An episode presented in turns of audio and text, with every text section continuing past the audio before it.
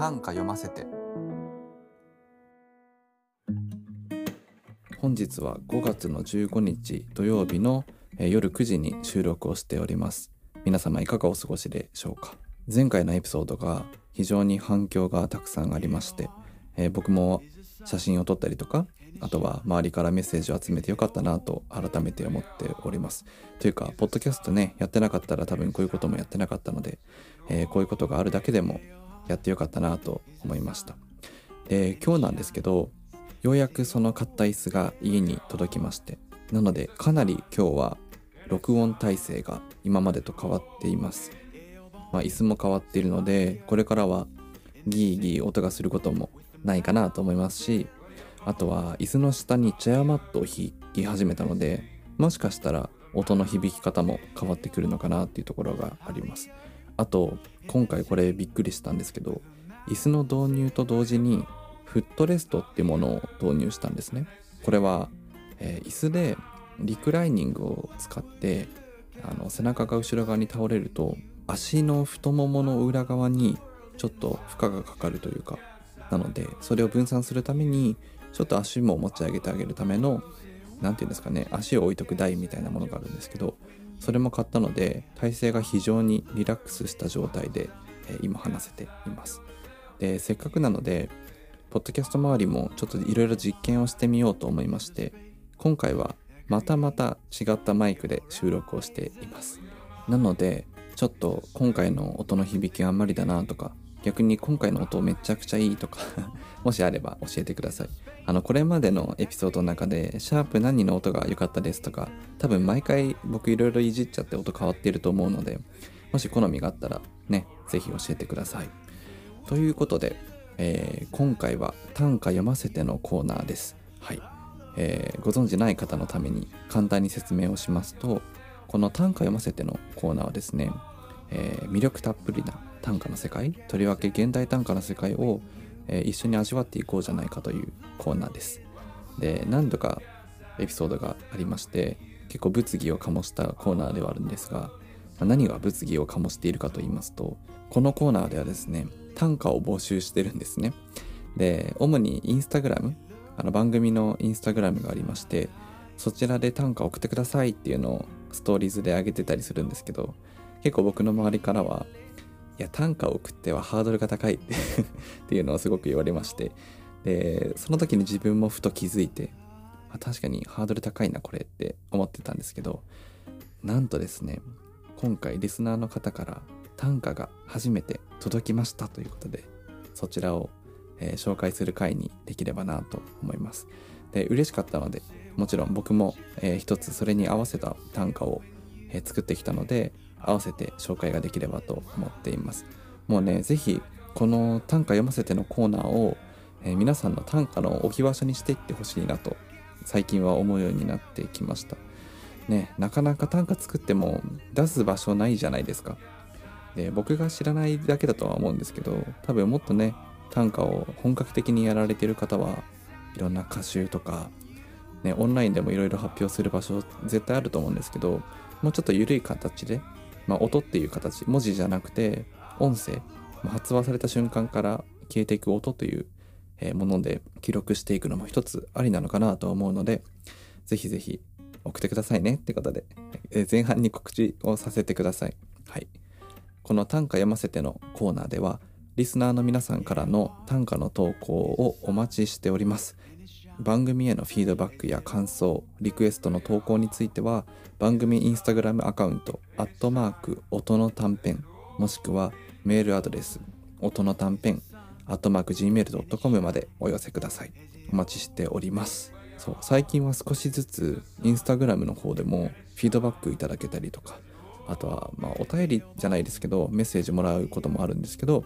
もしですね、こういった短歌みたいな形で、ポッドキャストの中で紹介されるような場合は、ラジオネームがあるといいかもしれないですね。僕もね、インスタグラムだとユーザー名があると思うんですけど、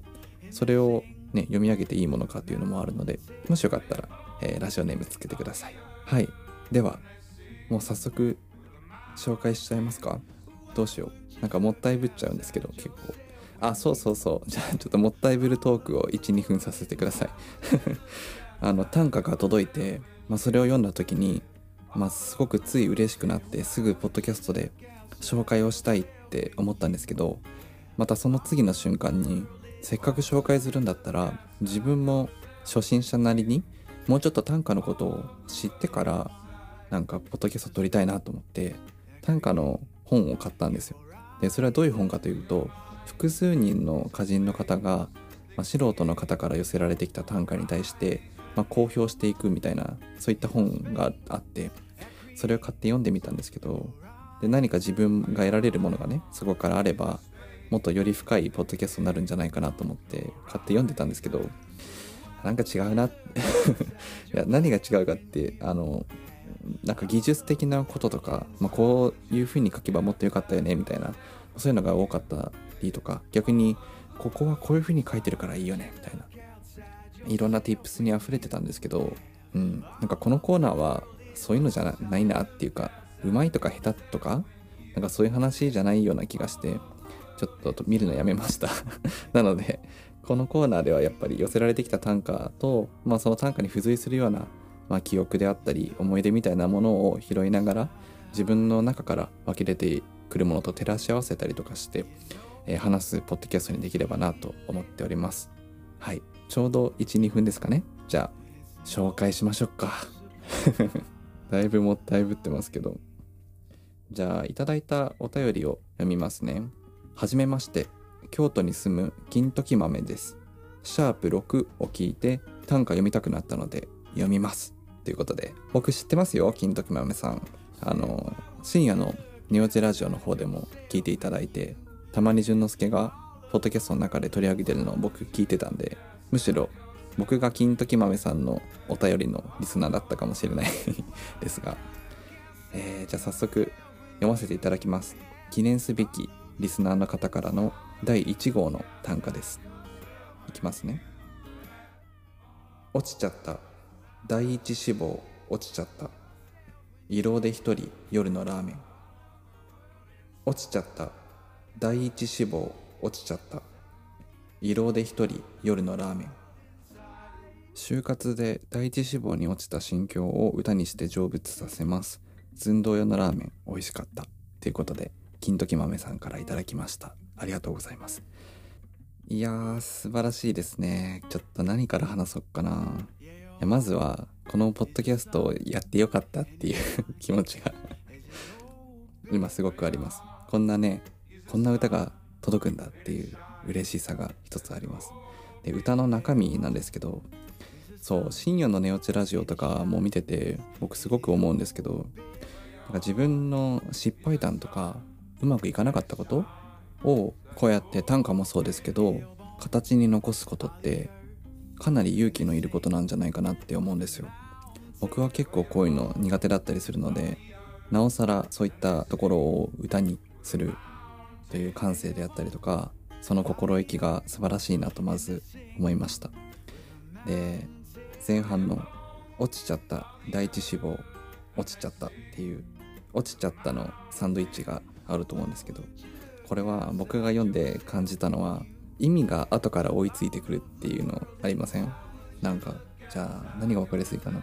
？100点満点の試験で、えー、じゃあ24点でしたという時にじゃあ答案が返されてきてじゃあ何点だろうなと思ってペラッと見たら24っていう数字が書いてあってその時ってまずその24という数字がバーンと目に焼き付くと思うんですけどで、後から、その、24点という意味が追いついてくるみたいな。あの、呪術廻戦でいうとこの、あの、主人公の、なんだっけ名前、虎杖、虎杖くんが、アニメの序盤の方で、自分のパンチに後から重力が追いついてくるみたいなシーンあったじゃないですか。ああ、合ってるかな。呪術廻戦を例に出すのが完全に僕の今のミスなんですけど あんま詳しくないので。なんかそういう感じでまずは衝撃が先に来て後から24点っていうその感じがうわってくる感じ僕は経験があるんですけどそれをこの歌からかなり感じました。落ちちゃったっていう事実がバンときて2回目の落ちちゃったっていう言葉でそれがどういう意味なのかっていうのが後から自分にのしかかってくるようなそういった迫力を感じました。移動で一人夜のラーメン。ここもねやっぱりこの方は就活ってことは大学生なんですかね。だと思うんですけどありますよね。学生時代のやっぱラーメンって誰しも人生の中では一つ二つぐらいエピソードあるんじゃないですかね。金時豆さんは多分深夜の寝落ちラジオも聞かれてると思うのであえてそこから引用するとこの間淳之介が鏡面性っていう話をしていましたよね。あるコンテンツがそれを見ている人聞いている人にとって自分の物語として置き換えられるものは、えー、強度が強いみたいな話があったと思うんですけど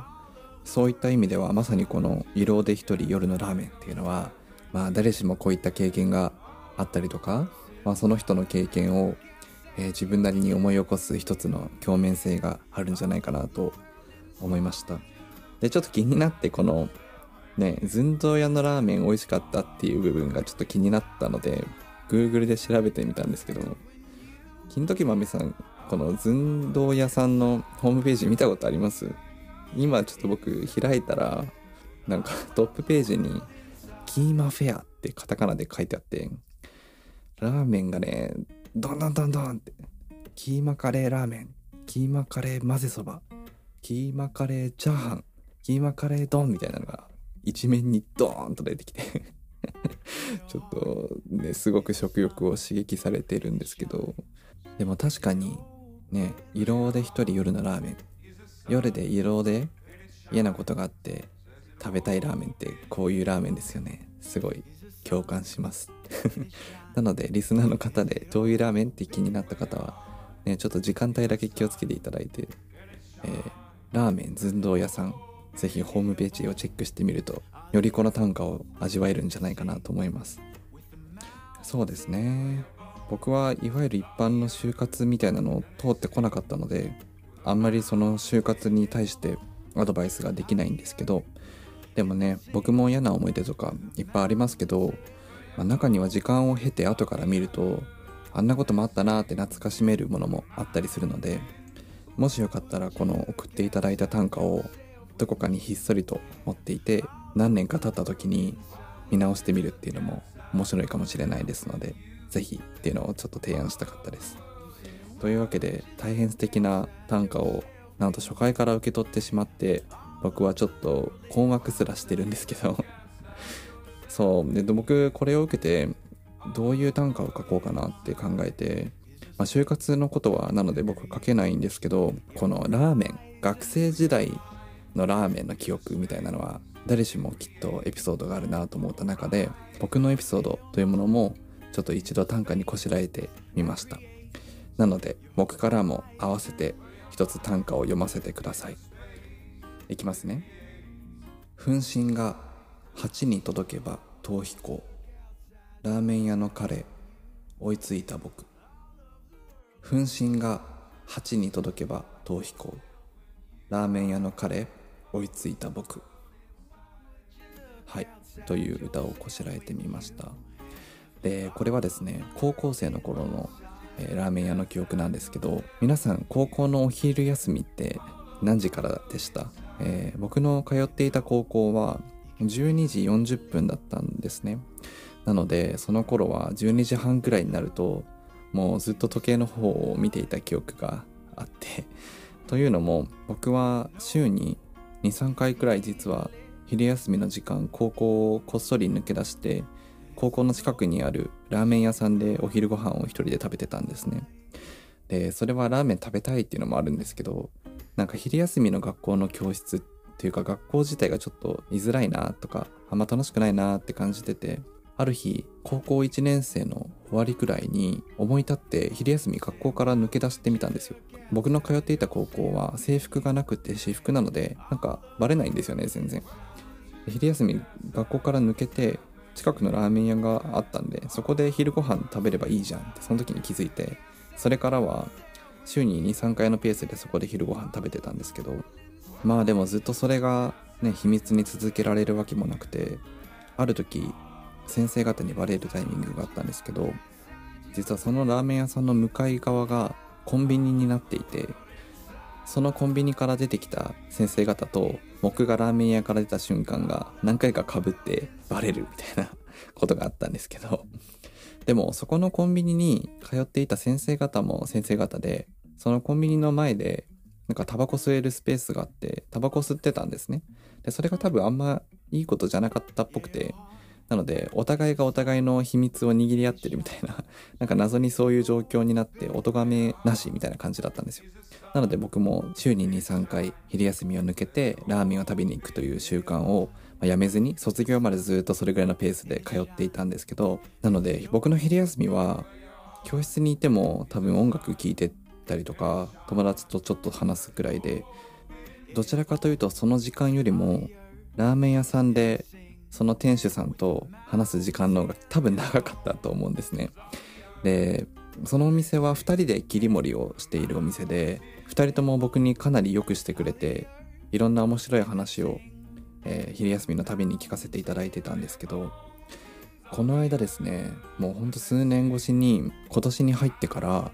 そんなラーメン屋さんのラーメン食べたくなって、札幌に帰って、そのラーメン屋に行ったんですよ。で、そしたら変わらずその店主さんがいてですね向こうも自分のことを覚えててくれてなんなら僕特に何も話しかけてないのに向こうから気さくに話しかけてくれて、えー、最近のこと話したりとかあとは僕が高校生の頃将来こういう風になりたいんだって言ってたものを未だに覚えてて それが今とじゃあどこまでうまくいったみたいなそういう答え合わせみたいなことをしてたんですねでそんな会話の折にその店主さんから「そういえば今何歳?」って聞かれて「24になりました」って言ったら「あそうかあの高校の頃昼休みを抜け出して来ていた時ちょうど僕24ぐらいだったわ」って言われて「ああそっか」と気づいたらそんなに時間が経っていて僕はその店主さんの年齢に追いついちゃったんだなって思ってでも食べたラーメンはその当時と全く変わらないラーメンでみたいな思い出がすごく頭の中にあって、まあ、今回のこの短歌をいただいた時にラーメンっていうフレーズと学生生活みたいなフレーズがドーンと頭の中によぎった時に一番最初に引っかかって出てきたのがこのエピソードだったのでこれを歌に起こしてみましたはいちょっと分かりにくい短歌でしたよねこういった解説がないと多分 伝わらない。多分短歌で言うとあんまりレベル高い短歌じゃないと思うんですけど、でもね、まあ短歌いい、めちゃくちゃレベル高い短歌を作りたくて短歌作ってるわけじゃないんで、こんな感じですけど、えー、歌に起こしてみました。おそらく聞いていただいてる方の中にも、ラーメンとか学生生活っていう言葉を思い浮かべると、頭の中で立ち上がってくるようなエピソードがある方もいらっしゃるかもしれないので、ね、ぜひ短歌に起こして送ってみてはいかがですかっていうことで、ちょっとお題を出してみます。今回は学生時代のラーメンということで、ぜひここに紐づいた短歌をこしらえて、インスタグラムであったり、メールアドレスの方に送ってみてください。お待ちしています。はい、ということで改めて、金時豆さん、今回は素敵な短歌を送っていただいてありがとうございました。おかげさまで短歌読ませてのコーナーも早々に打ち切りにならなくてよかったです。はい。というわけで、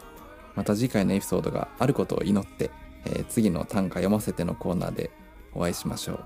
それでは。